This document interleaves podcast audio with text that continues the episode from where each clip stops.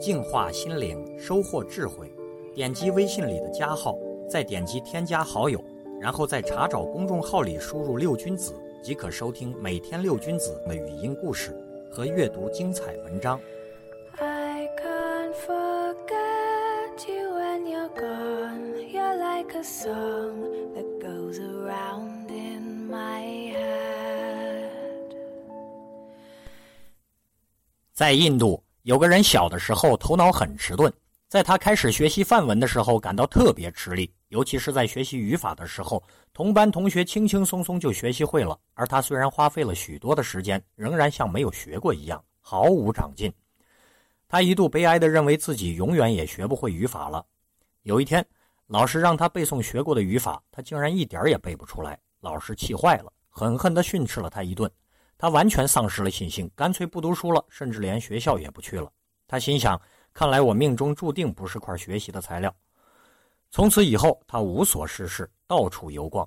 有一次，他来到一个湖边的小码头上，码头是用很坚硬的石头砌成的，十分的坚固。他走过去，坐在上面，忽然发现光滑平整的石头上竟然有一个坑，圆圆的。他很纳闷，为什么这儿会有一个小石坑呢？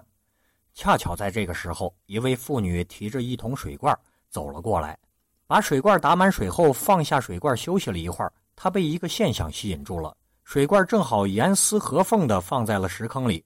看到这个，他就问道：“这是石匠专门凿好的，用来放水罐的吗？”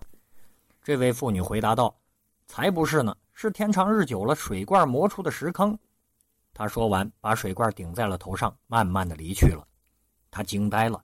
暗暗的想，既然这块坚硬的石头都能被水罐磨成坑的话，那么经过持久而刻苦的努力，难道我这个愚蠢的脑袋就不能变得聪明起来吗？心里重新燃起了希望，他立即站起来，回到了学校，找到了老师，下定决心用功学习。奇怪的是，同样的语法，以前看起来就像一座大山，今天看起来好像一口清水，一下子就喝下去了。不管学习什么课程，不管有多大的困难。他有如神助，很快的就能背熟，还能很快的理解。他那过去像石头一样的脑袋，竟然真的开了窍。他就是一位著名的语法学者鲍勃·德瓦。关于语法学的问题，他还写了一本书。至今，学习范文的人通过学习他的这一著作，就能够较快的领会。其实，克服了内心的魔障，激起了奋进的动力，盯住了一个目标。世界上还有什么事儿做不成呢？